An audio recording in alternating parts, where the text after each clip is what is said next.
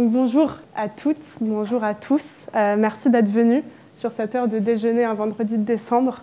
Merci beaucoup surtout pour parler des États-Unis, de leur lutte contre le, terrorisme, de leur euh, arsenal législatif. Et justement, nous allons accueillir aujourd'hui Pierre-Alain Clément à l'occasion un peu tardive de la publication de son livre L'État anxieux, publié en septembre. Donc Pierre-Alain, juste ici, est chargé de recherche à l'Institut des hautes études du ministère de l'Intérieur, ou IHEMI, et il est responsable de l'axe terrorisme et radicalisation violente.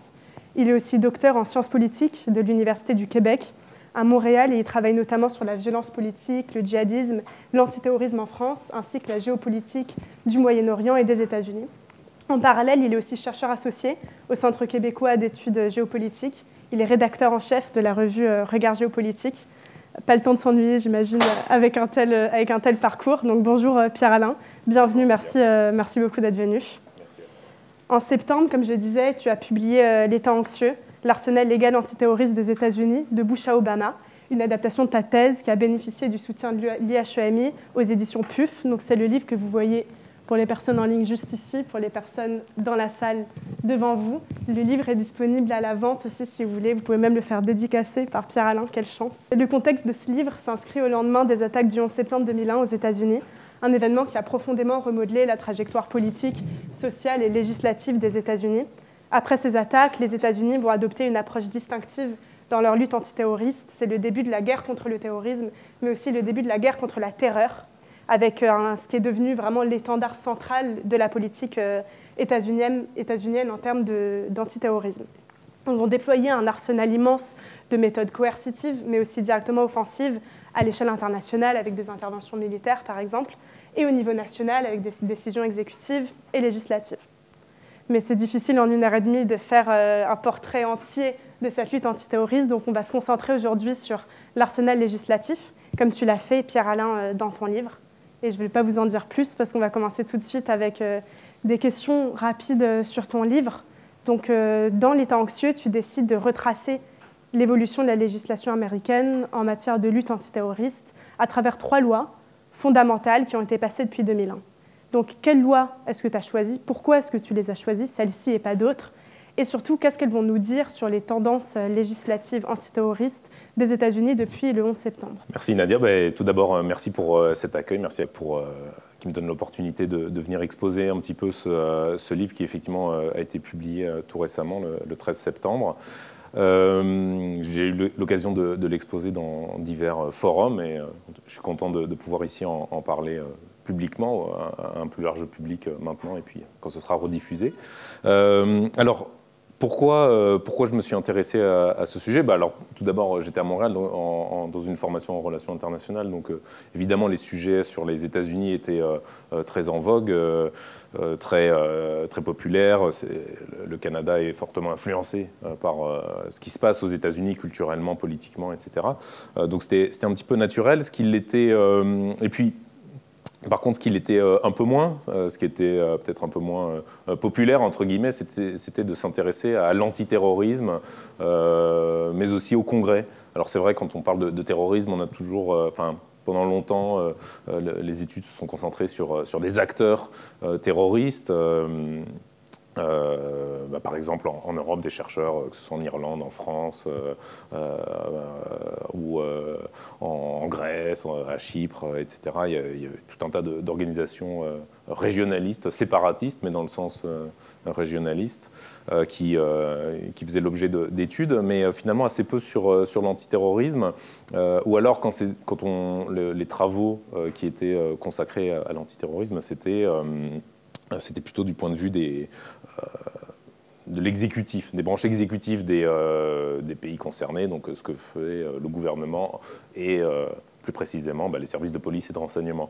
Donc l'objectif là, c'était de, se concentrer sur, l'antiterrorisme, très, peu, étudié en termes de, politique publique, et du point de vue du législateur, parce que finalement, euh, hormis euh, euh, les, deux guerres lancées par les États-Unis consécutivement au, 11 septembre, donc la guerre en Irak et la guerre d'Afghanistan, une grande partie de, enfin l'essentiel de, de l'antiterrorisme, sinon qui n'est pas militaire, c'est est, encadré, mis en place par des lois. et pas. Le, alors, le gouvernement, évidemment, avec son pouvoir administratif, peut, peut développer, de, déployer de nombreuses actions, mais in fine, ce qui encadre l'action du gouvernement, c'est, après, la, après la Constitution, évidemment, euh, et, la fameuse déclaration des droits, le Bill of Rights, euh, c'est bien sûr euh, les, lois. Donc j'en arrive plus, précisément à ta, question. Donc il y a évidemment le Patriot Act que tout le monde connaît, ou en tout cas quand j'ai commencé à travailler dessus, déjà il y a un certain nombre d'années, tout le monde connaissait. Maintenant, je me rends compte que dans le public, de moins en moins de gens l'ont vécu en direct. mais donc évidemment, le Patriot Act, ça a été, c'est un petit peu euh, l'archétype de, ce qu'on a pu voir après dans, divers pays et, de, même d'une façon euh, d'aborder l'antiterrorisme qui a mis sur le devant de la scène donc euh, l'extension des pouvoirs de l'État sur sa propre société. On, a pu voir en France l'alignement ou la création de, régimes dérogatoires au droit commun pour la lutte contre le terrorisme ou la criminalité organisée. Dans d'autres pays, au Royaume-Uni aussi, mais c'est aux États-Unis, disons, qu'on a cette, loi qui est, véritablement euh, fondatrice. Euh, c'est une loi qui, euh, qui, fait, qui, est assez longue, elle fait environ 130 pages, mais l'essentiel de, son, contenu en fait, concerne la, lutte contre le, financement du terrorisme. Et alors ça, c'est quelque chose qui est, assez, bien moins connu. Euh, il y a d'autres chercheurs qui sont spécialisés là-dessus. C'est arrivé qu'on en invite d'ailleurs à, l'IHMI pour venir nous parler de cette matière très technique. Là, on est à la frontière du droit et de l'économie, donc c'est très euh, de la fiscalité. Donc euh, c'est quelque chose de encore moins visible, disons, que, le travail de renseignement. Qui prête aussi moins à controverse, hein, parce qu'après tout, quand on suit l'argent, on, est probablement moins exposé à des risques de de commettre des abus ou, euh, d'être accusé de discrimination. On suit, les traces de, l'argent, on suit l'argent, euh, follow the money. Euh, mais donc ça c'est l'essentiel de la loi qui finalement a été assez peu critiquée pendant les débats du Congrès, mais ce, qui, ce qui a été le, cœur de la, de la controverse en 2001, en octobre 2001, puisque le, Patriot Act a été adopté euh, en octobre 2001, donc euh, oui, six semaines ouais, euh, après les attentats. ce qui indique, enfin d'autres indices qui indiquent que le, texte ou le, corps du texte était déjà largement rédigé avant, préparé avant. Donc c'est le deuxième chapitre du Patriot Act qui, est, qui a été controversé. Vous vous souvenez peut-être à l'époque, il, y avait les fameuses il y avait des, révoltes de, bibliothécaires qui disaient oui, le gouvernement fédéral va pouvoir regarder les livres que vous avez empruntés de votre bibliothèque locale. Euh, donc ça, ça fait partie, c'est une des trois dispositions euh, controversées du, Patriot Act. Euh, intitulé Access to Business Records, donc c'est les accès aux données d'activité. Hein. c'est pas business dans le sens de activité économique, non, non, c'est business, c'est ce que n'importe quel citoyen, les, activités privées de n'importe quel citoyen. Euh, ça, ça, ça et deux autres, deux autres sections du, euh, du Patriot Act qui sont, euh, qui sont controversées. On pourra y revenir plus en détail, mais ces dispositions, il y en avait une quinzaine en tout qui étaient soumises à une, sunset clause, donc une, disposition de temporisation. C'était des dispositions qui avaient vocation à, échoir au bout de, de 4 ans, c'est ça. Euh, et euh, puisque là, même dans le contexte post-11 septembre, euh, il y avait quand même les, défenseurs des, libertés publiques aux États-Unis qui sont relativement puissants, bien organisés, qui, qui ont contesté. Et, donc le, Congrès a, mis ces, les dispositions, on va dire, les plus intrusives en termes de liberté publique sous cette sunset clause. mais ce qui s'est passé, c'est qu'ensuite, ces, dispositions étaient, euh, temporaires ont été prorogées euh, euh, deux fois, deux fois en 2006, parce que alors des fois il y avait des prorogations techniques parce que le, Congrès n'avait pas eu le temps d'en discuter, donc prorogation de trois mois. Mais il y a aussi des dispositions plus longues, donc deux fois en 2006, deux fois en 2011, une fois en 2015 et une fois en 2019. Donc voilà, c'est ça. pour les sur la quinzaine de, dispositions temporaires, il y avait Il y en a 12 qui ont été rendues permanentes dès 2002, mais il restait ces trois-là, les trois les, vraiment les plus les plus controversés, donc Access to Business Records, j'en ai parlé. le deuxième, c'était ce qu'on appelle euh, roving wiretap. Donc, euh, mhm. wiretap, c'est quand on fait une interception, ce qu'on appelle en, français une interception de, sécurité. Et roving, ça veut dire euh, qui survole. donc là, ça veut dire en, gros, avant cette disposition, les services de renseignement devaient, le FBI, la CIA devaient identifier un appareil et une personne. Mhm. Sauf qu'évidemment, vous avez tous vu des films d'espionnage. Hop, on achète un téléphone mobile, on fait un appel, on le jette, on en achète un autre. Et donc l'objectif de Roving Wiretap, de cette, euh, de cette euh, section-là, c'était de, euh, de, permettre de suivre une, soit, une, même personne, soit une même ligne, quels que soient les changements des autres. suivre la même personne si elle change d'appareil ou suivre le même appareil si elle change de personne. Voilà. Et donc évidemment, ça, démultiplie les pouvoirs d'écoute des, services de renseignement et la troisième euh, section euh, temporaire, alors elle, elle vient pas du Patriot Act, elle, vient euh, d'une... rattachée à une autre loi, c'est la, la, disposition loup, solitaire. Donc en fait, c'est ce qui permet de dire qu'on peut être une organisation terroriste en étant une seule personne. Ça a été, c'est le cas d'ailleurs en France. Hein. Aujourd'hui, on a donc en France le, disons le l'outil principal euh, de lutte contre le, contre le terrorisme en termes législatifs, c'est l'association de malfaiteurs euh, terroristes. Euh, association de malfaiteurs, ça c'est pour lutter contre le crime organisé. Association de malfaiteurs terroristes, terroristes ou AMT dans le jargon, c'est pour poursuivre donc des, groupes réels ou suspectés terroristes. Et donc aujourd'hui, depuis, alors euh, j'ai plus la date en tête, mais depuis euh, une des lois de, la, décennie, il me semble, euh, on peut être une, association de malfaiteurs terroristes tout seul. En fait, quel est l'intérêt? C'est la construction juridique. C'est AMT en fait permet de poursuivre des gens sur la base d'éléments plus faibles que des, que des preuves ou avant le commencement d'exécution de, l'infraction pour les juristes parmi vous. Il y a les actes préparatoires, commencement d'exécution et puis exécution de l'infraction. et donc l'AMT permet en fait euh, d'incriminer des personnes euh, au tout début euh, d'une infraction terroriste. Avant, au tout début, non, ça veut donc dire avant qu'il y ait des victimes.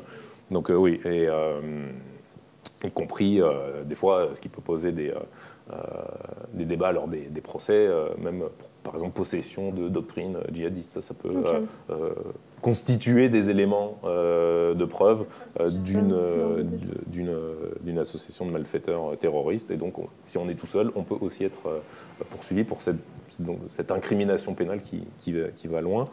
et donc, les États-Unis ont cette fameuse, ont, la même chose, donc, donc cette disposition loup solitaire, donc, qui permet de, poursuivre, de poursuivre des individus seuls.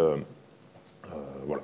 Donc, je, après tout, j'ai parlé que du Patriot Act, mais ça fait déjà un moment. Oui, donc les deux autres, tu as choisi deux autres lois aussi, c'est lesquelles? Alors, euh, la deuxième loi que j'ai choisie, euh, comme c'est une démonstration de, sciences politiques, j'ai pas forcément choisi euh, les lois les plus emblématiques. J'aurais mhm. pu, en, termes emblématiques, j'aurais pu choisir dès 2002 la loi qui crée le Department, Department of Homeland Security, donc le département de la sécurité intérieure, où là, ça a été il y a eu beaucoup plus de controverses euh, puisque là, on parle de euh, créer un... Vous savez que dans le, dans le gouvernement américain, le nombre de, départements, de ministères est, euh, limité. Mhm. et on ne peut pas en créer comme, comme en France, les, noms changent quasiment à chaque remaniement, il y a des, des périmètres se, se, modifient, on, change. aux États-Unis, non, il y a une quinzaine de, de départements et ça ne bouge pas. Et donc créer un nouveau département, c'est là ça, ça, va loin. Et en plus là c'était euh, je pense 100 000 ou 200 000 euh, fonctionnaires. Euh, donc c'est évidemment il y avait toute la, toute la branche, toute la frange, on va dire conservatrice des républicains, enfin une, une frange des, conservateurs, des républicains qui, considéraient que c'était donner un peu trop de pouvoir à l'État fédéral. Mhm. donc ça, c'était une loi absolument essentielle dans la décennie. Il y avait aussi le Intelligence Reform and Terrorism Prevention Act, qui, qui aussi modifie des, lois qui dataient des, années 70 sur, le, sur le renseignement.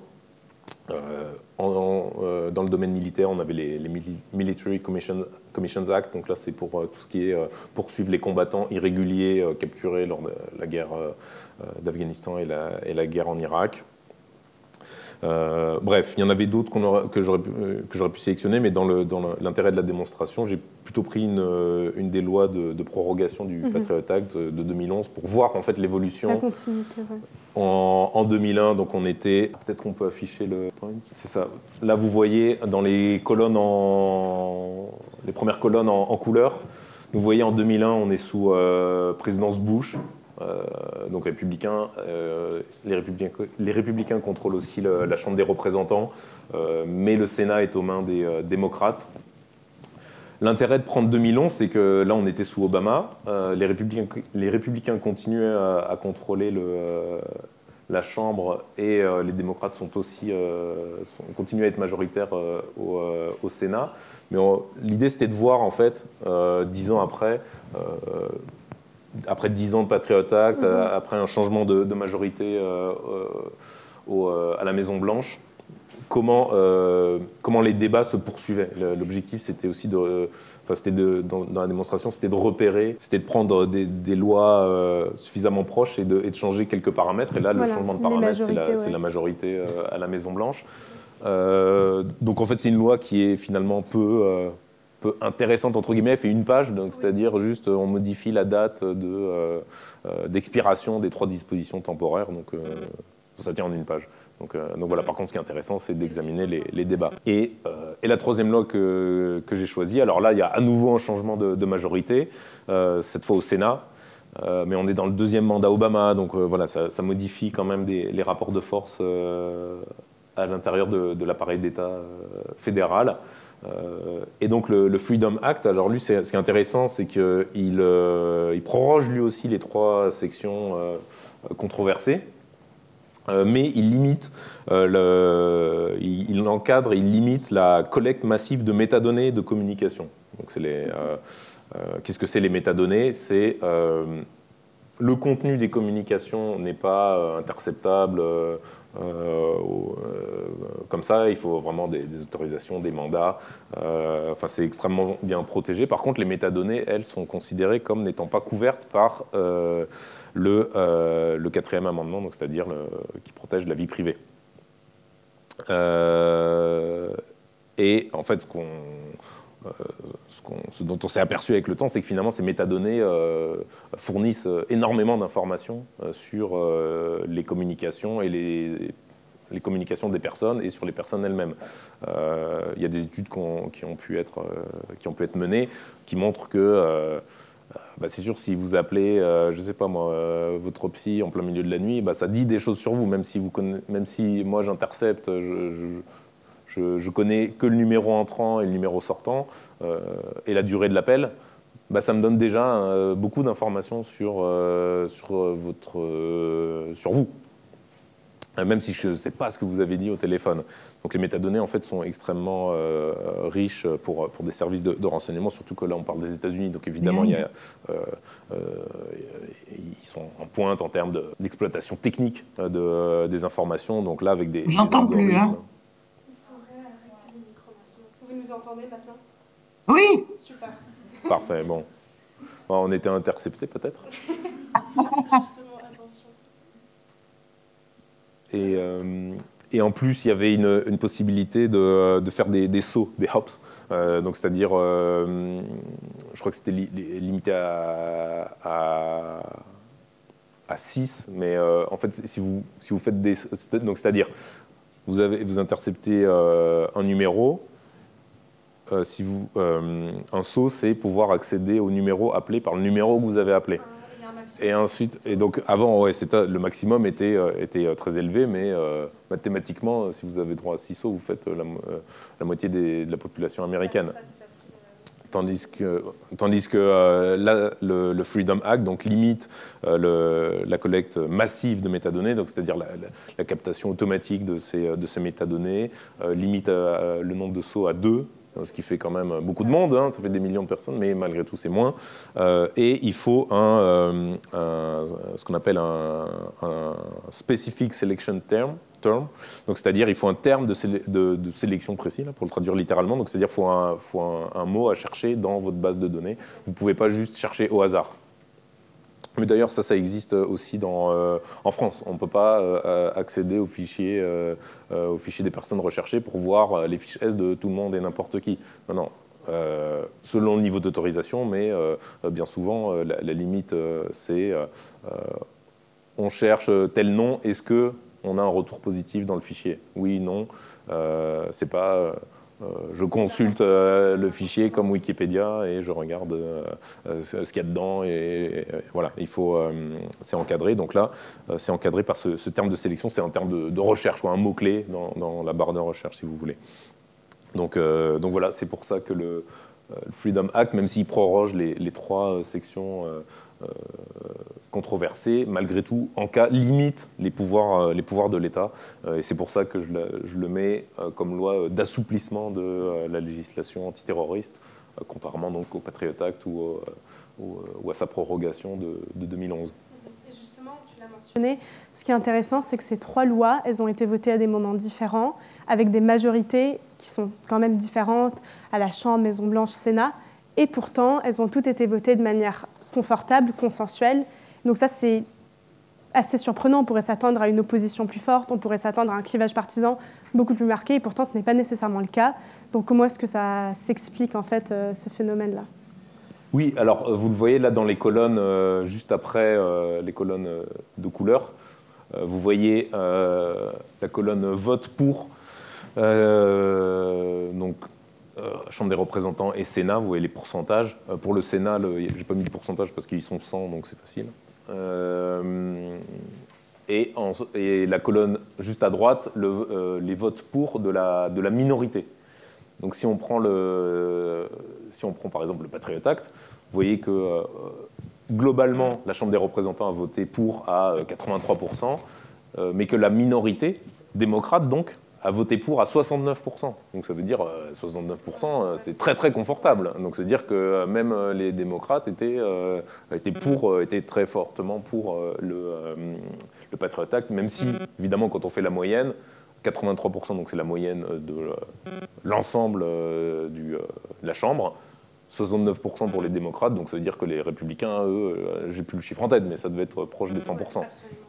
Euh, Idem, bah, là on le voit euh, au Sénat, où c'est euh, l'inverse, c'est les démocrates qui sont, euh, qui sont majoritaires. donc 100% de la minorité, donc des républicains a voté pour, et il y a eu une seule, un seul vote contre, qui donc était démocrate. donc là aussi, quasi, c'est pour ça que j'ai mis dans la colonne d'après sur le rapport de force partisan, donc c'est un, résumé de, de ce qu'on parle, de ce qu'on dit là. Il y a un consensus, en fait, tout le monde est pour. Euh, pour le, euh, et donc c'est pour ça que je le, je le, je le résume en disant c'est un monologue de sourd, dans le sens où le, seul qui était contre, euh, il parlait dans le vide en fait. Il a eu, ce qui est intéressant, c'est qu'il a eu son temps de parole réglementaire. Hein. Il a eu son, il a eu, il a eu son heure de temps de parole réglementaire. Alors quand je dis heure, c'est parce que normalement aux États-Unis, le temps de parole est illimité. Donc, euh, c'est-à-dire que pendant, dans l'histoire du développement euh, des institutions américaines, euh, un certain nombre de sénateurs ont commencé à, à, prendre leur temps de parole et à faire des, monologues interminables, à lire l'annuaire, etc. C'est arrivé littéralement. Pour bloquer, en fait, c'était des manœuvres dilatoires pour bloquer les débats. C'est ce un peu l'équivalent en France de dire ah vous avez déposé 6000 amendements, euh, donc euh, voilà, ça, retarde tellement que finalement ça, ça enlise les débats. Donc là, pour, il y a une règle du Sénat qui permet de contourner donc ce, qu'on appelle ce, filibuster, donc cette, manœuvre d'obstruction, qui consiste à suspendre les règles ordinaires et à limiter le débat euh, à euh, une heure de temps de parole par, euh, par, par, sénateur. Et, mais par contre, pour qu'une loi soit adoptée dans ces termes-là, il faut qu'elle atteigne 60% de, majorité. Donc c'est pour ça qu'en fait, aux États-Unis, c'est de plus en plus dur de passer des lois parce qu'on a une polarisation de plus en plus grande. Donc c'est-à-dire euh, quand, on met les, quand on place les, les, sénateurs ou les représentants sur un, sur un graphique, euh, euh, quand il y a peu de polarisation, c'est-à-dire que les, démocrates et les républicains, les deux tâches de points, si on veut, sont assez entremêlées. Polarisation, donc c'est-à-dire qu'on s'éloigne, les positions deviennent plus radicales, plus extrêmes et plus homogènes. Les groupes deviennent plus homogènes. Donc il y a moins de gens qui sont au centre ou qui ont des positions proches de, du, parti opposé. Euh, à cause de ça, donc c'est de plus en plus dur de, faire voter des lois, euh, puisque euh, le filibuster est utilisé de plus en plus, et donc on suspend de plus en plus les règles, donc il faut de plus en plus trouver des majorités de 60% au Sénat. donc au Sénat, à la différence de la, France, le Sénat américain, c'est la chambre la plus puissante, c'est celle, celle, qui décide en dernier ressort. et en plus, c'est la chambre qui représente les États, donc elle est traditionnellement plus conservatrice. voilà. Et donc, euh, qu'est-ce que je disais avec ça? Euh, Voilà, oui, c'est ça, il faut euh, les, textes qui sont présentés au Congrès doivent être consensuels, ou en tout cas doivent, même quand on a la majorité, il faut quand même avoir un certain nombre de votes de la, de la minorité. Qu'est-ce qu'on voit en 2011 alors, c'est un, texte qui a été quand même assez controversé. Parmi les trois, c'est celui qui est le plus controversé. Euh, parce qu'effectivement, les, euh, démocrates, Obama, voulait euh, quand même revenir sur, sur, sur les, dispositions temporaires, en se disant quand même c'est ça va un peu loin, il y a des, enfin, eux disaient qu'il y avait des, des abus. et tandis que les républicains tenaient fermement à, ce, à, ces dispositions. Ben, malgré tout, ça a été adopté à 58% à la Chambre. Euh, même si là on voit que les démocrates euh, de la Chambre euh, ont voté en majorité contre, ils vont voter qu'à 28% pour. et, vous voyez qu'au Sénat, même si c'est les démocrates qui, ont la majorité, les, républicains, la minorité républicaine a voté très fortement pour, à 87%, ce qui fait que ça nous donne une moyenne de 72 sénateurs pour, donc ça veut dire qu'il y a une trentaine, 72 euh, moins 41, voilà, ça fait 31, 31 euh, sénateurs démocrates qui ont voté pour, euh, donc c'est-à-dire la majorité. la majorité de la majorité démocrate a voté pour la prorogation. Donc vous voyez, il y a, in fine, on a quand même une loi qui est votée là aussi de manière assez confortable le Freedom Act, dernière, dernière loi qui, elle, a été votée assez confortablement, euh, donc à 78% à la, Chambre et à 67% ou 67 sénateurs euh, euh, au, Sénat, pourtant sous majorité républicaine, alors que c'est une loi d'assouplissement. c'est qu'en fait, c'était le résultat de, tractations très longues. En fait, cette loi a été soumise. en fait, ça faisait deux ans que que la société civile, que les, élus euh, essayaient de revenir sur, euh, les, dispositions temporaires du Patriot Act. Et donc même les républicains ont, dû céder. Il y a, le rapport de force à l'intérieur des républicains aussi a changé. Euh, en 2010, on a eu l'émergence du, Tea Party, qui est extrêmement attaché aux libertés individuelles. Et eux, ces, ces histoires de, de, gouvernement fédéral qui écoute les téléphones, ça leur plaît pas. Euh, donc, euh, donc, voilà, ça, a changé le rapport de force, ce qui fait qu'on a un texte qui, euh,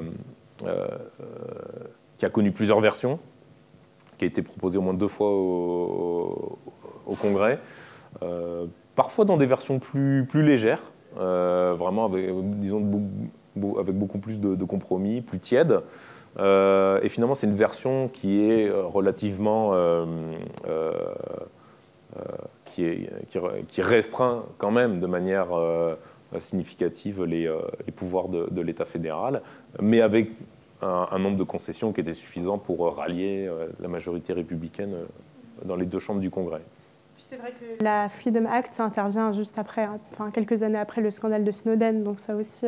C'est exactement, exactement... Et c'est comme ça que ma démonstration par enfin, aboutit ou montre l'importance en fait du contexte extérieur pour, pour les deux premières lois, pour le Patriot Act et, sa prorogation. On a, on a des failles de, sécurité en fait. On a bah, évidemment le 11 septembre pour le Patriot Act et l'expiration des pouvoirs accrus du gouvernement fédéral pour le, la loi de prorogation. Euh, et à l'inverse, euh, quand on a une faille de légitimité, ce qui a été le scandale Snowden, qui a véritablement euh, marqué l'opinion publique. puis il y avait eu aussi Wikileaks. Alors là, ça concerne un peu moins les États-Unis, mais au moins directement, ou moins exclusivement les États-Unis. Mais malgré tout, donc on a une opinion publique euh, assez euh, ébranlé par euh, les, révélations, par l'ampleur de la surveillance. Et donc là, le, les élus disent qu'il faut, faut faire quelque chose, qu'il faut redonner en fait une, image, relégitimer le, gouvernement fédéral ou l'action antiterroriste du gouvernement fédéral, le, relégitimer en lui donnant de la redevabilité accrue, donc en encadrant ses pouvoirs, euh, en, faisant en sorte de, limiter euh, l'extension des, pouvoirs de l'État. Euh, et donc voilà, finalement, les, élus sont, sont, sont soumis à, des, à, ces événements extérieurs qui viennent impacter le, rapport de force à l'intérieur du Congrès. et donc la législation qui va être produite, ça va dépendre aussi de, des situations externes que tu disais, que ce soit une atteinte à la sécurité ou une atteinte à la légitimité, qui va créer ces deux mécanismes que tu nous disais de durcissement ou d'assouplissement. Mais est-ce que ces deux mécanismes vont être symétriques? C'est-à-dire, est-ce qu'une atteinte à la sécurité, une atteinte à la légitimité, ça va créer les mêmes types euh, de mécanismes législatifs de même ampleur, en fait? Non, c'est vraiment un mécanisme asymétrique. Euh, en fait, euh, ça on pourra y revenir, mais dans ma démonstration, j'ai privilégié, j'ai poursuivi l'hypothèse de l'impact ou de la force ou du rôle de la, culture stratégique antiterroriste. Euh, ce que j'appelle la culture stratégique antiterroriste, c'est euh, en fait une, tension, une dialectique entre deux, euh, deux pôles qui sont, en gros, pour le dire rapidement, la sécurité et la liberté. Et en fait, ces deux ces deux préférences ou deux, angles d'attaque du, sujet antiterroriste qui sont, euh, qui sont en permanence là, euh, puisque, euh, enfin, en termes de, de, politique régalienne, évidemment, cette tension, cette recherche d'équilibre entre sécurité et liberté, et dans un régime représentatif, c'est ça, parcourt un peu l'ensemble des politiques de sécurité, des politiques régaliennes. Et, et en fait, on a donc ces deux, ces deux, euh, ces deux cultures euh, stratégiques antiterroristes qui, qui, préexistent. Et, finalement, c'est la faille euh, extérieure, qu'elle soit de sécurité ou de, ou de légitimité, qui, qui, qui va finalement faire gagner l'un ou l'autre. Mais ce qu'on observe, c'est que malgré tout, là, je vous en ai donné que trois, mais je ne sais pas si c'est un, tableau qui est encore plus long, mais en tout cas, il y a eu euh, euh, des, dizaines et dizaines de textes antiterroristes qui ont été adoptés euh, entre 2001 et 2015, qui est ma période d'étude, et qui, vont quasiment tout dans le sens du durcissement et beaucoup moins dans le sens de l'assouplissement, parce que justement, ce n'est pas asymétrique, parce qu'on a beaucoup plus tendance à identifier des failles de sécurité que des failles de légitimité. donc là, à titre d'exemple, le 11 septembre, c'est évidemment une faille de sécurité euh, majeure, mais euh, l'expiration de ces, des dispositions temporaires, c'est une faille de sécurité euh, mineure. D'ailleurs, alors les défenseurs vont dire que ça a été utilisé, mais quand ils essayent de trouver des exemples, euh, il n'y en a pas tellement, euh, ou en tout cas c'est contestable. Euh, il y en a beaucoup qui disent que ces dispositions n'ont jamais été utilisées. Donc finalement c'est assez drôle. enfin, ça, pourrait rassurer les défenseurs des libertés publiques. mais en tout cas voilà, c'est des dispositions qui, sont très, très marquantes, mais qui finalement ont, peu servi et sont peu utiles pour, pour lutter contre le, terrorisme. Et, d'ailleurs, il y a même des sondages qui montrent que les, euh, à la fin des années 2010, les Américains étaient euh, assez, euh, assez confiants que si on laissait ces dispositions expirer, ça n'accroîtrait pas l'insécurité aux États-Unis. Donc, cest dire que on pourrait imaginer l'opinion qui veut absolument toujours plus de, sécurité, qui s'inquiète et qui est irrationnelle. Finalement, pas, tant que ça. par contre, pour arriver à un assouplissement, il faut vraiment des scandales majeurs comme l'affaire Snowden, euh, dans la foulée de Wikileaks. Euh, un autre exemple de loi d'assouplissement, c'est euh, sur les, Military Commissions Act dont j'ai parlé tout à l'heure, ce qui est sur les, règles pénales à appliquer, les droits de la défense à accorder aux prisonniers, aux combattants irréguliers capturés, donc en particulier ceux de Guantanamo. Et là, la faille de légitimité venait de manière assez intéressante de, de, la Cour suprême, qui avait euh, condamné euh, l'État, euh, le gouvernement fédéral, pour déni des droits de la défense, enfin, manquement aux, droits de la défense des, bah, de ces détenus, de ces combattants irréguliers retenus à, Guantanamo. Donc c'est ça qui est assez intéressant. Pour le Freedom Act, on avait aussi toute la société civile, notamment l'American Civil Liberties Union, euh, euh, et puis d'autres, en particulier des, associations de la, société civile euh, focalisées sur l'informatique, sur, la, liberté du, net, comme le Electronic Frontier Foundation, qui, ont, fortement appuyé le Freedom Act pour restreindre les, pouvoirs accrus de l'État. donc voilà, il faut vraiment des scandales de légitimité majeure pour revenir sur des lois appliquées. donc c'est pour ça, ah oui voilà, là on peut passer euh, la diapo euh, d'après. Encore après. Ça, c'est un des, graphiques euh, qui est dans le livre. Bon, je ne vais pas vous le, vous le, résumer, mais en gros, l'idée, c'est qu'on a une espèce de... de comment dire on a un phénomène euh, d'hystérésie, ce qu'on appelle en, euh, diverses disciplines hystérésie, c'est-à-dire quand la, conséquence continue à s'appliquer alors que la cause s'est arrêtée. Donc là, par exemple, la demande de sécurité euh, en termes d'opinion publique mesurée dans des sondages a fortement augmenté évidemment après le 11 septembre, mais s'est montré beaucoup plus nuancé après. Et pourtant, des lois sécuritaires ont continué d'être adoptées. donc c'est-à-dire on continue à, offrir, euh, le gouvernement continue à offrir de la sécurité, même quand la demande de sécurité ne, monte plus. Euh, donc ça, c'est le phénomène euh, d'hystérésis. Sauf que là, il y a en plus un deuxième effet qui s'ajoute, c'est l'effet de cliquer, c'est-à-dire qu'on ne revient pas sur les lois déjà adoptées ou, à la marge. Donc c'est pour ça que le Freedom Act proroge les trois dispositions en encadrant une autre partie de la politique antiterroriste. Mais, mais malgré tout, on garde il y a l'effet de cliquer du Patriot Act, finalement. Le Patriot Act, euh, euh, euh, en 2015, était pleinement en vigueur, puisque donc il a, été prorogé en intégralité. enfin, les trois. Il, était déjà en, pleinement en vigueur depuis, depuis 2002 et la pérennisation de euh, de 12 des, dispositions temporaires sur 15, mais les trois dernières qui étaient temporaires ont continué d'être prorogées par le, Freedom Act. Donc, euh, donc, on a cet effet de cliquer où finalement, ce qu'on va, euh, pour résumer, face, à, face à une faille de légitimité, on va encadrer des pouvoirs, mais on va, va très rarement revenir en arrière complètement. Quand on va l'acquis euh, du, durcissement de la loi euh, se, maintient et c'est seulement sur des, points précis qu'on a un assouplissement.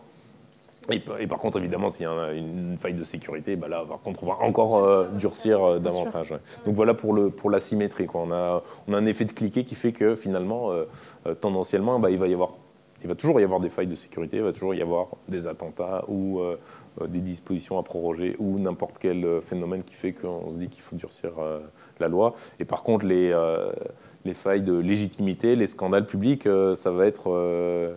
il faut que ce soit massif, il faut que ça choque l'opinion, faut que... donc là, c'est jamais gagné. Absolument, c'est ce que tu disais en plus. Peu importe le clivage partisan ou même les divisions au sein des majorités, il y avait un consensus sur le fait de ne pas revenir à une situation législative comme celle d'avant le 11 septembre. En fait, ça, peu importe ça, c'est vraiment. Euh, c'est l'effet de cliquet. Exactement. Il n'y a à aucun moment aucun élu a proposé de revenir, d'annuler, d'abroger le, le, Patriot Act. Même les, plus farouchement opposés, en fait, ne le proposent pas. Et, c'est même pas la peine. Hein. justement, j'aimerais bien revenir sur ce que tu disais de culture stratégique avant des deux, donc liberté, sécurité parce qu'en fait, c'est une approche euh, dans ton ouvrage qui est assez intéressante parce qu'il y a pas mal euh, de travail qui été fait dans une approche, une perspective plus rationaliste ou critique de l'antiterrorisme américain, mais cette approche culturelle qu'on pourrait presque un peu enfin, assembler à un modèle plus constructiviste qui se base sur les idées, euh, c'est assez novateur dans ton ouvrage. donc, j'aimerais savoir comment est-ce que tu t'es dit déjà que tu voulais travailler sur ça et comment est-ce que tu t'es dit que ce serait un élément discriminant quand même pour comprendre la politique antiterroriste américaine? Euh, dans, euh, si je reprends mes chiffres, alors ils ne sont, pas, ils sont pas tout jeunes, mais euh, dans les études sur le terrorisme, sur des, quelques dizaines de milliers d'études, il n'y en avait qu'une poignée qui, évalue, qui évalue les programmes. en fait, l'évaluation de, des effets de la politique antiterroriste ou des mesures antiterroristes est, euh, est très rarement fait. Euh, on, s'intéresse finalement assez peu à comment les politiques antiterroristes sont, produites. Après tout, ça paraît assez intuitif. Bah, il y a un attentat, on donne plus de pouvoir à la police. Euh, là encore, les lois sont déjà rédigées à l'avance. finalement, le Patriot Act, c'était un peu la liste de Noël du FBI. donc, on se dit, bah, il n'y a pas trop de, il a pas trop de a pas trop de, problèmes à résoudre, pourquoi s'intéresser à ça? Alors en fait, euh, dans la, en sciences politiques, quand on s'intéresse euh, plus, plus précisément, en fait, il y, a différentes approches, comme, comme tu les as citées. Il y a les, réalistes, donc eux, ils disent qu'il bah, faut voir le monde de manière euh, pratique et concrète. les États vont réagir en fonction bah, de la capacité militaire, policière des États et de l'origine de la menace, est-ce que ça vient de chez eux ou de l'extérieur? Hmm. Donc là, euh, classiquement, aux États-Unis, ils sont très très puissants, et euh, Al-Qaïda, ça venait de l'étranger, donc forcément, opération militaire.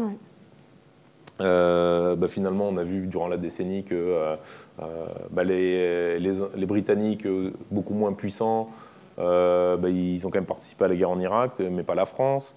Euh, mais par contre, en 2014-2015, là, c'est euh, la France euh, et, le Royaume-Uni qui s'impliquent beaucoup. En 2013, la France au, Mali, alors que, alors que bah, évidemment, les, capacités militaires de la France sont, sont bien inférieures à celles des États-Unis.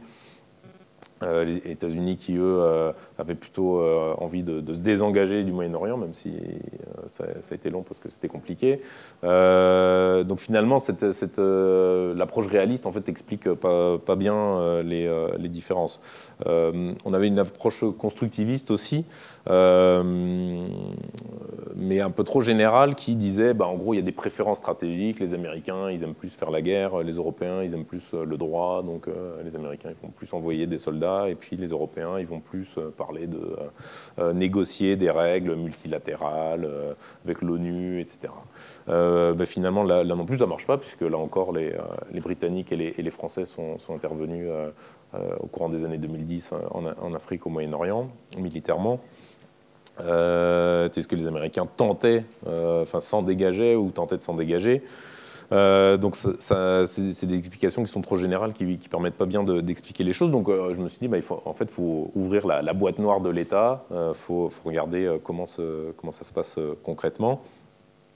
donc là aussi, les, études qu'on avait se concentraient beaucoup sur, sur le gouvernement, sur la branche exécutive. et l'idée, pour moi, c'était plutôt de regarder donc, comment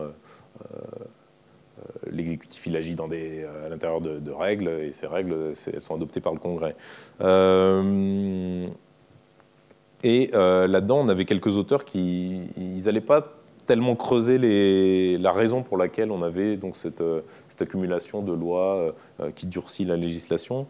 on en avait un qui disait bah, finalement qui, partait du postulat que euh, les États, que les États-Unis surréagissaient au terrorisme, dépensaient trop. Il disait, ben, euh, il a fait une, étude qui disait, en gros, pour que ce soit rentable, étant donné l'explosion des coûts de sécurité intérieure, pour que cette politique soit rentable, il faudrait, euh, entre 2000 et 2010, il faudrait que ça permette d'empêcher 4 11 septembre par an. Bon, je pense qu'on peut. alors, on ne peut pas le prouver, mais je ne pense pas que ça ait été le cas. Et ça, c'est en dehors des coûts des guerres en Irak et en Afghanistan qui multiplient, qui multiplient les coûts engagés par les États-Unis contre le terrorisme. Euh, juste un, détail, les coûts d'opportunité dans les aéroports, si vous faites 30 euh, euh, minutes d'attente supplémentaire à cause de la sécurité, tous les ans, c'est 8 milliards de dollars. Donc, donc on a des politiques extrêmement coûteuses. Mhm. donc lui nous dit, bah, en fait, les États surréagissent et dépensent trop, mais alors il va pas trop, il, il, se mouille pas trop sur les raisons, mais finalement il dit que il penche plutôt pour l'idée d'une pression de l'opinion. Mhm. L'opinion est irrationnelle, l'opinion est apeurée après un attentat, c'est horrible, les, les, euh, les, gens demandent des explications, euh, sont, euh, sont apeurés, etc. Et mhm. donc font pression sur des dirigeants qui, eux, bah, seraient plus rationnels.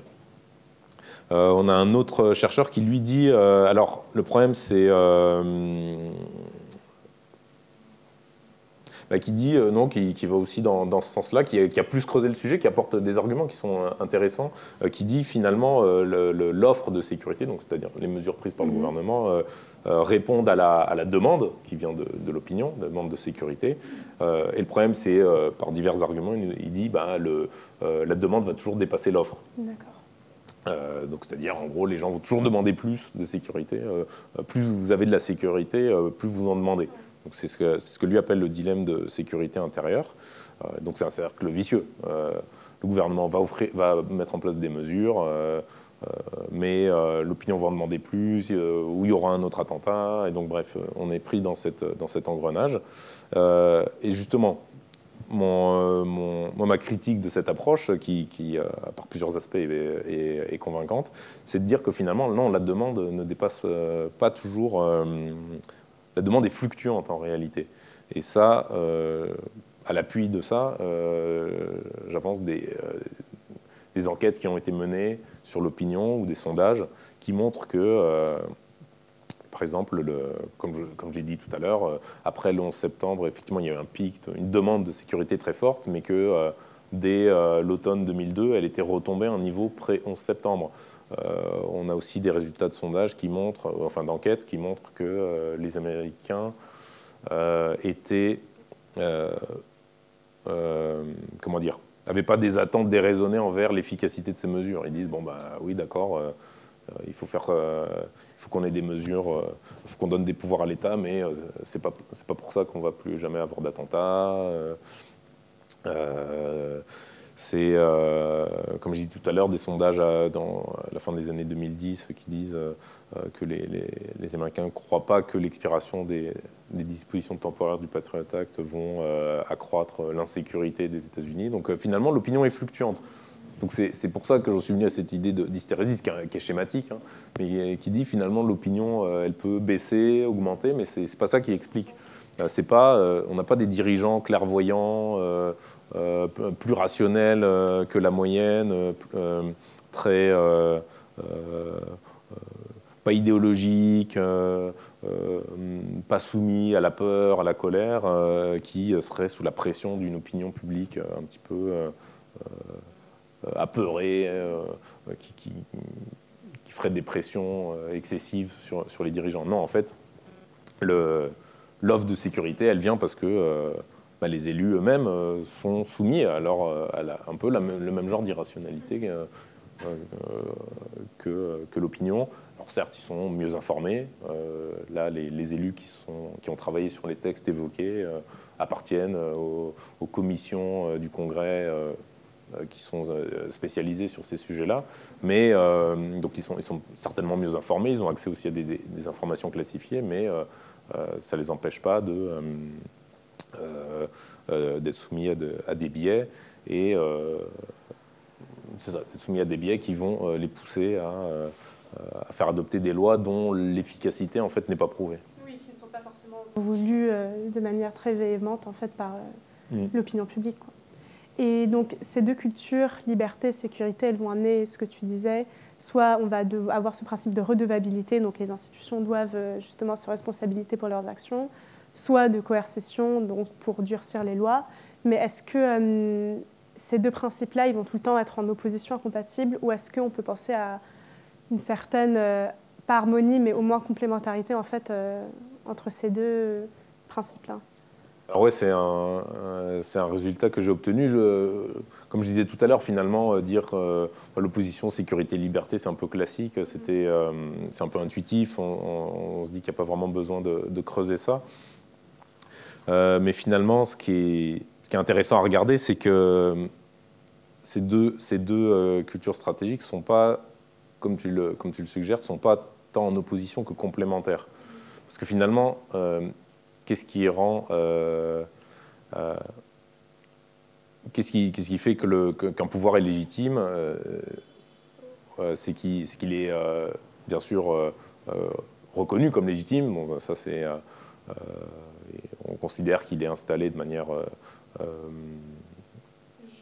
juste, bonne, bénéfique, mais aussi qu'il est efficace. Mm-hmm. Donc c'est pour ça, finalement, un gouvernement qui offrirait que de la sécurité mais sans légitimité euh, atteindrait des, limites. Et bah, c'est ce qu'on voit un peu dans les dictatures euh, qui mhm. vont dire euh, nous on n'a pas de criminalité ou on n'a pas de terrorisme, mais bah, ça n'empêche pas d'avoir de l'instabilité. D'ailleurs, il y a beaucoup plus de, violence politique dans les pays autoritaires que, alors qu'on devrait.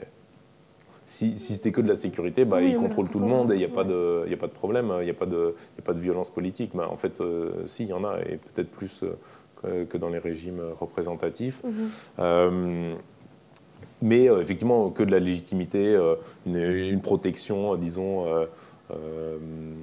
absolue des libertés publiques fait en, ferait en sorte que l'État ne se donne pas les moyens de lutter efficacement contre mhm. des acteurs violents. Et donc, ce, gouvernement-là se mine lui-même en étant euh, inefficace à offrir de la sécurité. Donc, euh, donc voilà, c'est euh, l'idée c'était de, pousser un petit peu plus loin cette opposition mhm. sécurité ou liberté. Ah, la sécurité, c'est la première des libertés, etc. C'est pas des. en plus, aux États-Unis, c'est pas comme ça. c'est pas comme ça qu'on voit les, choses. Aux États-Unis, la première des libertés, c'est d'être libre du gouvernement fédéral. Donc, c'est parce qu'en France, la, liberté est beaucoup plus conçue comme étant garantie par l'État. Aux États-Unis, euh, elle est plutôt garantie comme étant euh, quand, l'État est hors de, des affaires des, citoyens. Donc, euh, donc voilà, finalement, c'est moins une opposition. cette opposition est un peu stérile, puisqu'en réalité, c'est complètement complémentaire. Et mhm. d'ailleurs, on le voit dans. Ça, c'est à l'intérieur des tout, ce, dont je viens, tout ce que je viens d'évoquer, ça, concerne plus les, euh, dirigeants, les, euh, qui soient, euh, qui soient dans la branche législative ou exécutive. Donc, mhm. ils savent qu'ils doivent fournir à la fois de la sécurité, mais aussi de, la, de la légitimité. mais dans la population aussi, puisqu'on voit bien dans les sondages que certains sont prêts à, accepter des mesures qui vont restreindre une part de leur liberté. Au service de, la sécurité euh, de, la société. Et donc, euh, il, il peut y avoir une demande de.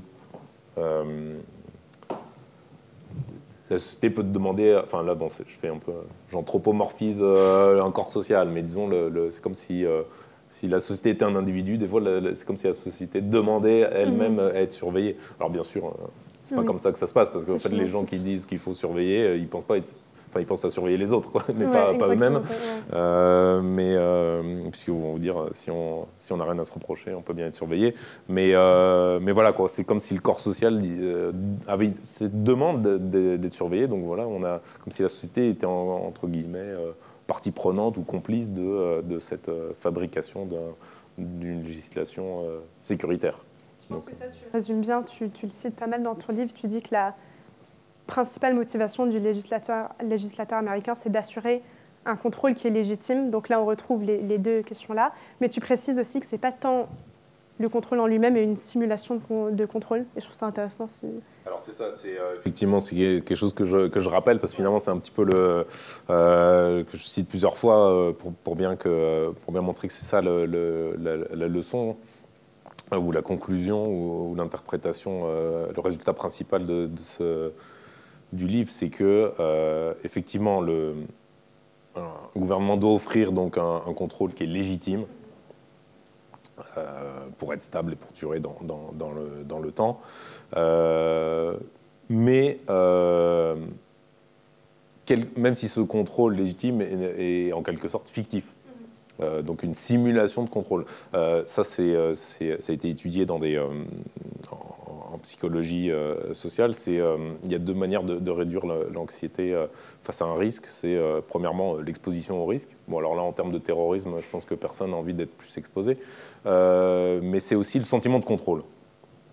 Euh, ou le contrôle de ce risque. Mais du coup, le sentiment de contrôle bah, est équivalent. Si on a l'impression qu'on contrôle, même si c'est pas vrai, euh, bah, on est quand même rassuré. Euh, et donc voilà, le, le, le Patriot Act, dans ces mesures les plus controversées, on peut très largement se questionner sur l'apport réel, le gain réel en matière de sécurité. mais par contre, ça rassure. Euh, une fois qu'on a voté la loi, bah, c'est bon, on a bien travaillé. Euh, on a mis, euh, bah, il y a tous les développements sur le, financement du terrorisme, là ça demanderait des, études à part. je suppose que ça a eu des effets relativement concrets. Mais ils ont mis par exemple 30 000 agents à la frontière canado-américaine. Alors ces gens-là, il a fallu les recruter. non, parce qu'en fait, il y a une croyance persistante euh, parmi l'administration américaine euh, que euh, les terroristes du 11 septembre seraient venus par le Canada. Parce que le Canada, ils sont trop gentils, ils aiment trop les, ils aiment trop les réfugiés, puis c'est une passoire, puis ils sont pas très sérieux. Donc finalement, ils, sont venus par le Nord. Mais ça, ça vient vraiment de gens. c'est une croyance qui est vraiment ou qui a été vraiment répandu, euh, y compris chez, enfin, chez des gens sérieux, pas des, euh, pas des hurluberlus, euh, c'était pas QAnon, non, non c'était vraiment des, gens à des postes de responsabilité qui, disaient ça très sérieusement. et donc ces 30 000 agents, bah, c'est un coût, mais ça a un impact sur la sécurité, enfin sur l'antiterrorisme qui est pro, on peut estimer qu'il est proche de zéro, et pourtant c'est passé. et donc, tout, donc voilà, un sentiment de contrôle, mais euh, on, peut, on peut le dire dans tout un tas de. dans un peu tous les domaines finalement de l'action législative. Bah, D'ailleurs, on, critique ça. Il y a, bon, on dit ah, c'est des lois d'affichage où ça coûte cher, mais ça va avoir aucun impact ou un impact euh, négatif. Euh, finalement, c'est un, aspect qui est relativement commun de l'activité législative. Terrorisme non plus. Hein. Ni aux États-Unis. Et puis on pourrait s'attendre l'application permanente des pouvoirs d'exception aussi, ça, ça va au-delà du. On pourrait espérer que ça aille au-delà aussi d'une simple simulation et pas juste. Euh, ouais, alors c'est euh, c'est ça finalement, c'est derrière euh, sous ouais, sous couvert de, enfin sous la croyance que, que ces lois apportent de la sécurité. Oui, finalement, on a, ce qu'on fait réellement, les, les, les faits réels, c'est qu'on accroît par contre les pouvoirs de l'État. Ça, c'est sûr que si. S'ils veulent accéder aux données d'activité, ça par contre, ils ont le droit, mhm. même si, pas, si ça n'a pas été utilisé dans des affaires terroristes. En attendant, le pouvoir est là. Donc ça par contre, ça reste. Ça, c'est un effet mhm. réel. Oui, avéré. Euh, avéré. Mhm. Donc il nous reste une petite vingtaine de minutes. Moi, j'ai évidemment d'autres questions, mais s'il y a d'autres questions dans la salle ou en ligne, n'hésitez pas. Peut-être euh, mettre la dernière diapo en... Ou celle d'avant plutôt, dans ce cas-là.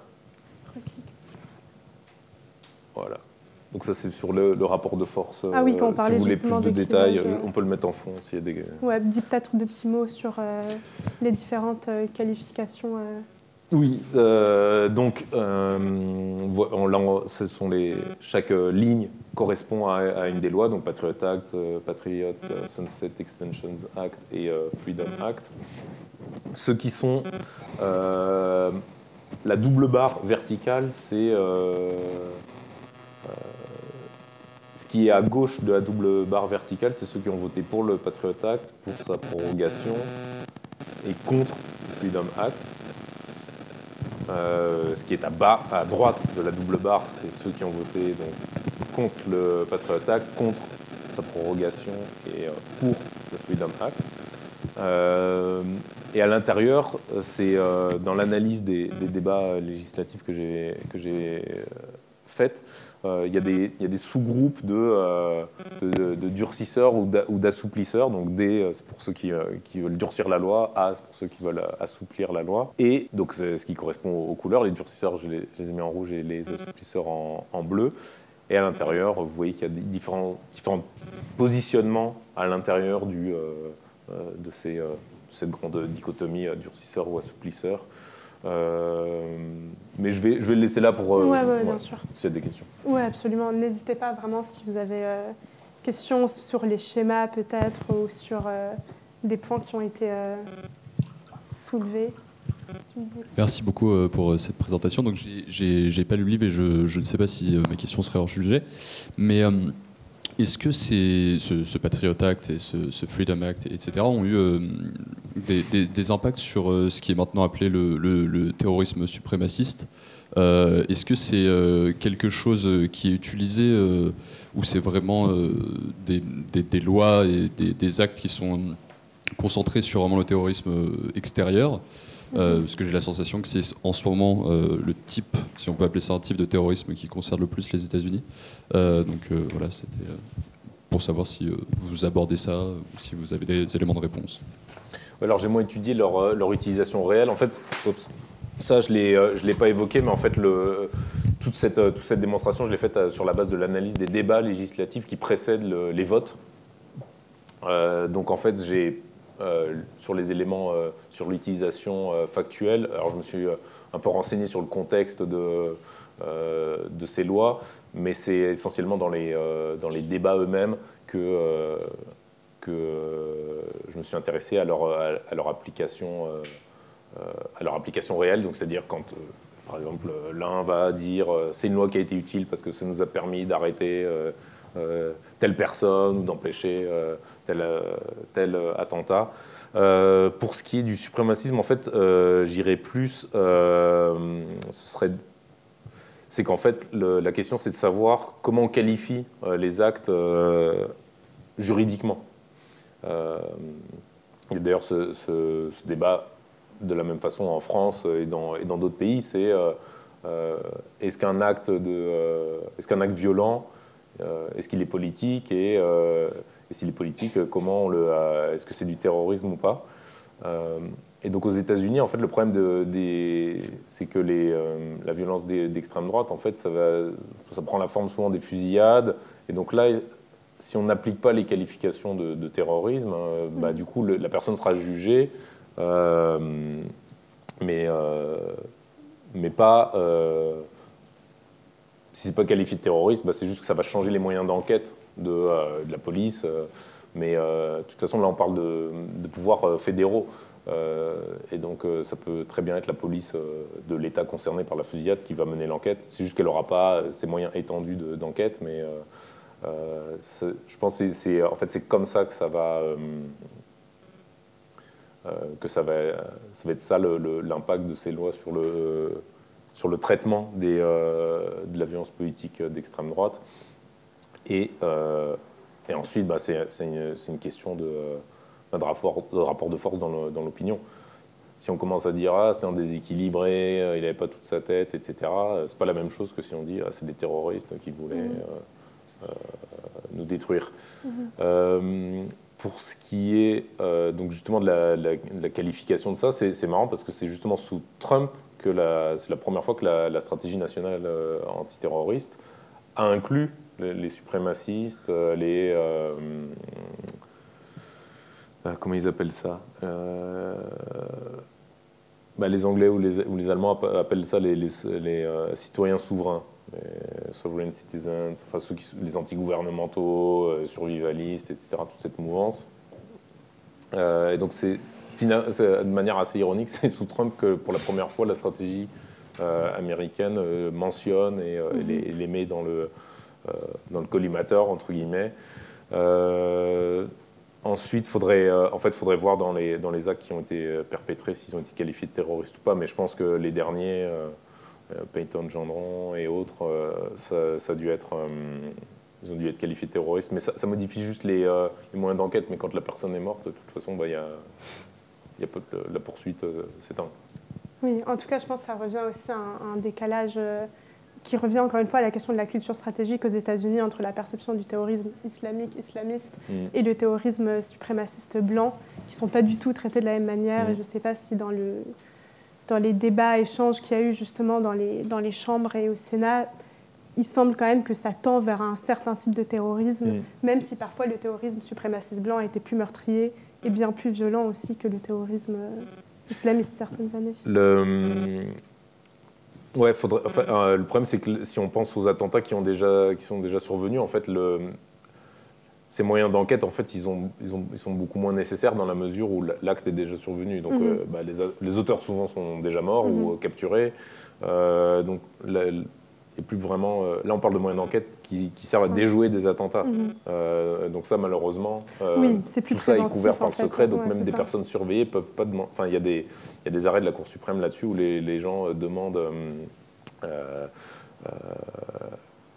enfin, luttent pour, pour savoir si eux-mêmes sont surveillés, mais parce qu'en fait, le, les, les mandats qui autorisent la surveillance sont eux-mêmes couverts par le secret. Donc ça veut dire que même mhm. révéler avoir été surveillé peut euh, en soi être une, infraction. Donc, euh, donc là, évidemment, c'est extrêmement dur de savoir qu'est-ce qui est réellement fait. Mhm. C'était d'ailleurs pendant ce travail, c'était même des fois un peu frustrant parce qu'on se dit, ah, le Patriot Act, ça a fait vraiment tout un. C'était un choc et tout ça, mais quand on, quand on lit les textes, c'est mhm. c'est pas spectaculaire, c'est une matière très technique. c'est un peu dur d'identifier réellement là où ça peut coincer, d'avoir des exemples en tête. Euh, alors on a des arrêts de la Cour suprême où là, là on a des, cas du coup qui ne sont pas des, attentats. Mhm. Euh, on a des cas qu'on peut étudier pour voir euh, comment ça a pu, comment telle, telle mesure a pu avoir, un impact sur les libertés publiques. Mais de toute façon, c'est incommensurable. On ne peut pas mesurer qu'est-ce qui est une atteinte à la vie privée, comment ça se chiffre. Mhm. Bah, en mhm. attendant, on peut compter les morts. mais atteinte à la vie privée, comment c'est grave comment?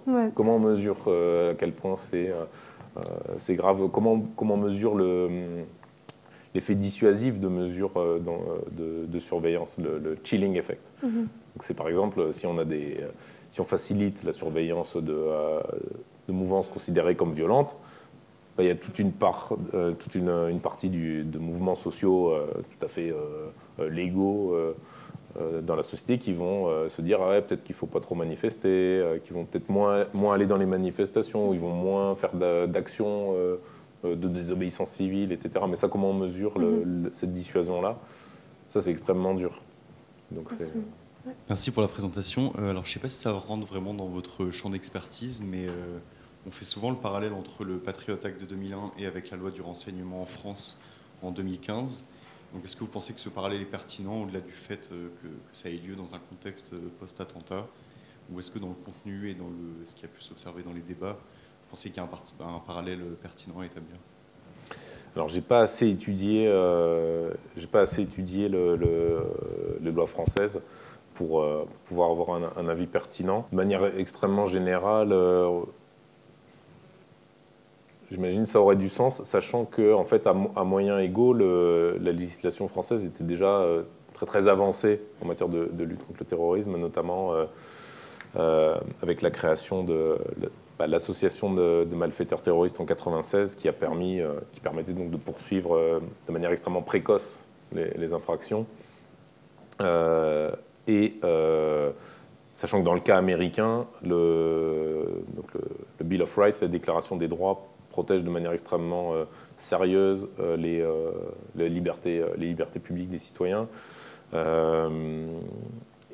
par exemple, les mesures dont j'ai parlé, dans la loi, en tout cas, c'est tel que c'est écrit, et ensuite il y a son application concrète. mais en tout cas, dans la loi, aucune de ces mesures peut être utilisée pour, pour surveiller des individus ou pour, pour enquêter sur des discours qui sont protégés par le premier amendement. Sauf que le premier amendement aux États-Unis, donc sur la liberté d'expression, euh, ça va très loin. On peut, euh, on peut légalement euh, proférer toutes sortes de discours radicaux et extrémistes aux États-Unis tant qu'on n'appelle pas directement à la violence. Mhm. Vous avez tout à fait le droit d'être néo-nazi aux États-Unis, vous n'êtes pas poursuivi. Donc ça veut dire que si moi je monte un groupe néo-nazi et que tant que j'incite pas directement à la violence, mais que je propage toutes sortes de, de littérature néo-nazie, normalement, on ne peut pas enquêter sur moi avec les moyens du Patriot Act. Mhm. En France, euh, c'est pas la même chose. Euh, donc, euh, ouais, les moyens, français, disons à PIB, enfin si on si on si on prend les comment dire, la France a, probablement des moyens plus forts, mais c'est juste que le, les, budgets étant plus petits, certainement que, par exemple, la surveillance électronique est, moins poussée qu'aux États-Unis. Ça, c'est très, très, ça c'est certain. Mais les moyens légaux, pour le coup, qui sont mhm. gratuits, entre, guillemets, vont, déjà, vont déjà très loin. Donc, donc voilà, je ne m'aventurerai pas trop sur le parallèle euh, avec la loi de 2015. En plus, il y en a eu d'autres. Donc euh, euh, je préfère pas dire de bêtises. Je pense qu'il y a aussi une différence, là, comme tu disais, la Patriot Act, ça, ça, se concentre pas mal sur le financement.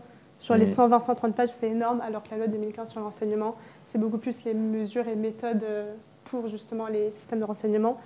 Et puis en 2015, c'est la première fois qu'on a un cadre légal réel pour le renseignement. Et ça, on va peut-être le voir avant aux États-Unis ou alors dans la loi qui vient après de Intelligence and Terrorism Prevention Act. Mais effectivement, oui, sinon il y a pas mal de choses euh, qui se recoupent. Je voulais juste faire un ajout, c'est que quand euh, le Patriot Act a, été voté, euh, ça a été quand même assez discriminatoire pour tout ce qui était population du Moyen-Orient. Hein. Donc euh, c'était quand même bien dirigé, non pas vers les, les, suprémacistes mmh. blancs, mmh. mais c'était vraiment orienté. Et il y a eu des, dégâts euh, enfin, dont on a parlé euh, très, mmh. Dans le monde occidental très, très, très, très doucement. Hein. Absolument. Oui, bien sûr. Donc on voit, la démocratie américaine, elle en prend un coup quand même, dans l'Occident en général. Quoi. Oui, bien sûr, c'est évident. Là, pour le coup, pour revenir au à l'approche réaliste entre guillemets sur euh, l'origine de la menace. Et très clairement, euh, les menaces ne sont pas traitées de la même façon selon leur, euh, leur idéologie et puis et, de manière corollaire l'identité de, de, ces auteurs. on le voit bien en France, toutes, les, toutes les radicalités violentes ne sont pas traitées de la même façon, avec la même intensité ou la même... oui, la même intensité. Et aux États-Unis, oui, c'est très clair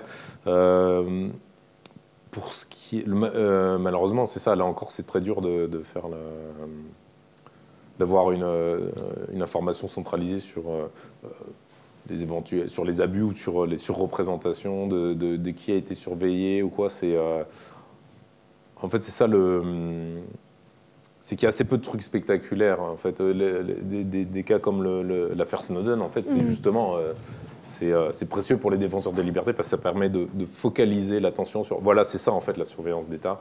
Ça permet de, en une image, on, sait ce que c'est. Tandis que euh, s'il y a 100 cas de mm. Euh, surveillance un peu abusive, c'est pas très clair, où on cible plutôt telle communauté, ça c'est beaucoup moins visible et, les lobbies qui défendent ces communautés, eux, justement, s'affairent à réunir des, euh, preuves et, montrer euh, à quel point ça peut être euh, systémique ou pas, sachant qu'en plus, dans le, au-delà, des, au-delà de la législation, dans le contexte américain, dans la société, ben, il y avait effectivement une, vague d'islamophobie qui, qui, s'est, qui s'est déclenchée. Alors, islamophobie, ou, mais aussi intérêt, il y avait des ruptures de stock de, Coran. C'était, c'est assez intéressant de voir finalement, les gens cherchaient des, réponses euh, dans le texte, en fait. Euh, mais effectivement, il y a eu des agressions euh, contre des musulmans, etc. Donc, c'est peut-être ça qui a, marqué l'opinion plus que des, que des, des, ouais, des enquêtes particulières avec les moyens du Patriot Act. C'est vrai que c'est beaucoup plus dur à détecter. Mm. Tu parlais du, du, renseignement aussi de masse qui est permis du moins avant 2015. Aussi, c'est sûr qu'avec ce renseignement euh, massif, c'est massif, mais il y a aussi bien sûr certaines populations qui sont ciblées tout de suite. Tu parlais justement de rechercher à travers les sauts, justement, certaines thématiques ou certains noms ou certaines inclinations. Là, évidemment, on va avoir euh, une similarité ou une convergence aussi avec euh, des biais qui sont ethniques, religieux ou quoi. Mais là où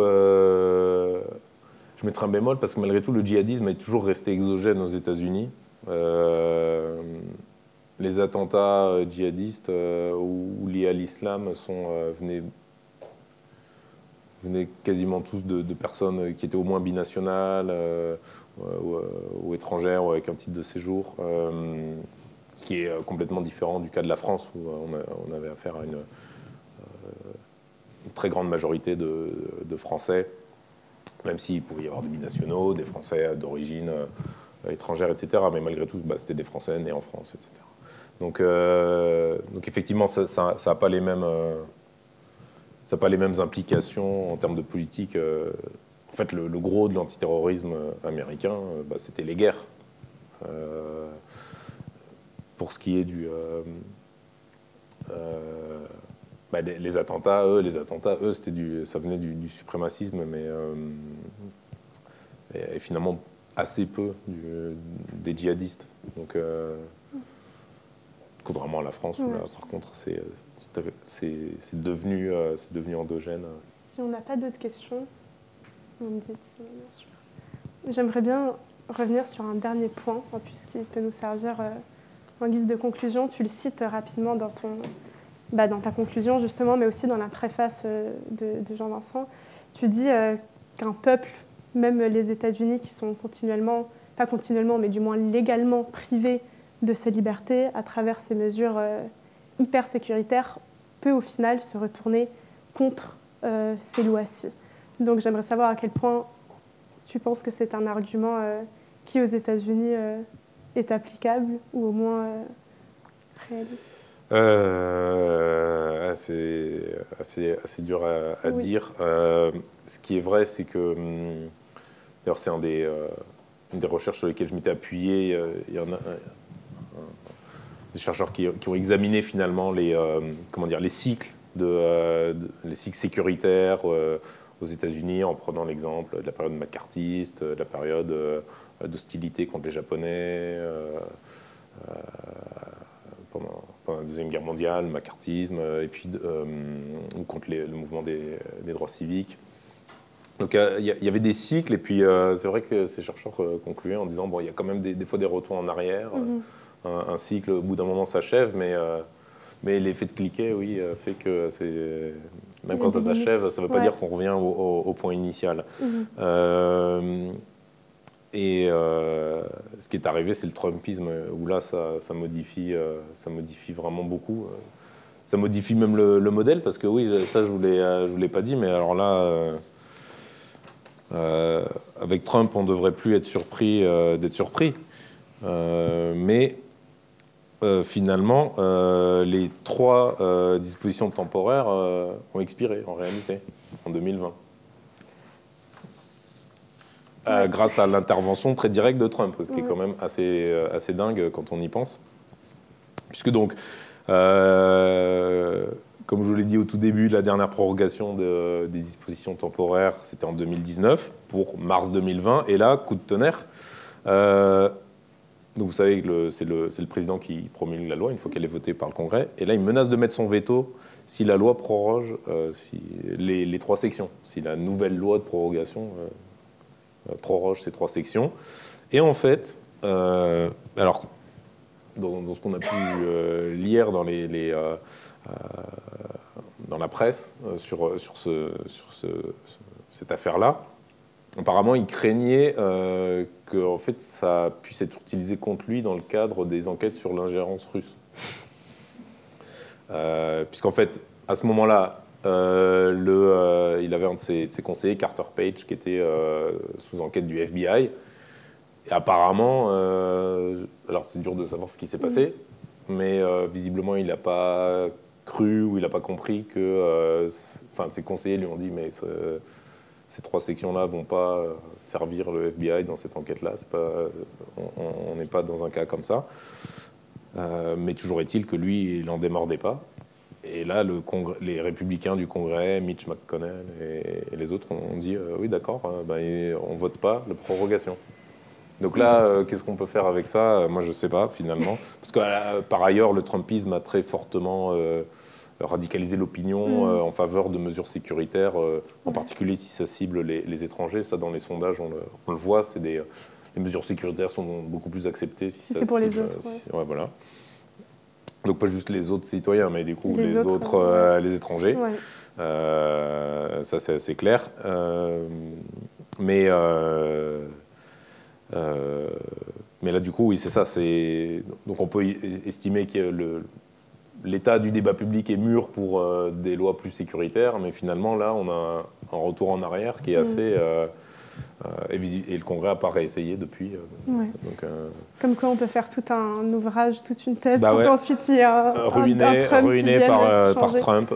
voilà. Donc voilà. Mais malgré cette parenthèse de cet ancien président, ça reste un ouvrage qui me semble essentiel. Donc je vous encourage tous à le lire, à l'acheter si vous le souhaitez, ou du moins à l'emprunter et le lire. Euh, parce que je trouve que c'est important d'avoir justement cette approche euh, très différente et novatrice et qui est au final assez facile à comprendre euh, pour des lois qui sont fondamentales. Donc merci beaucoup. merci Pierre-Alain, merci à vous pour votre écoute. Merci.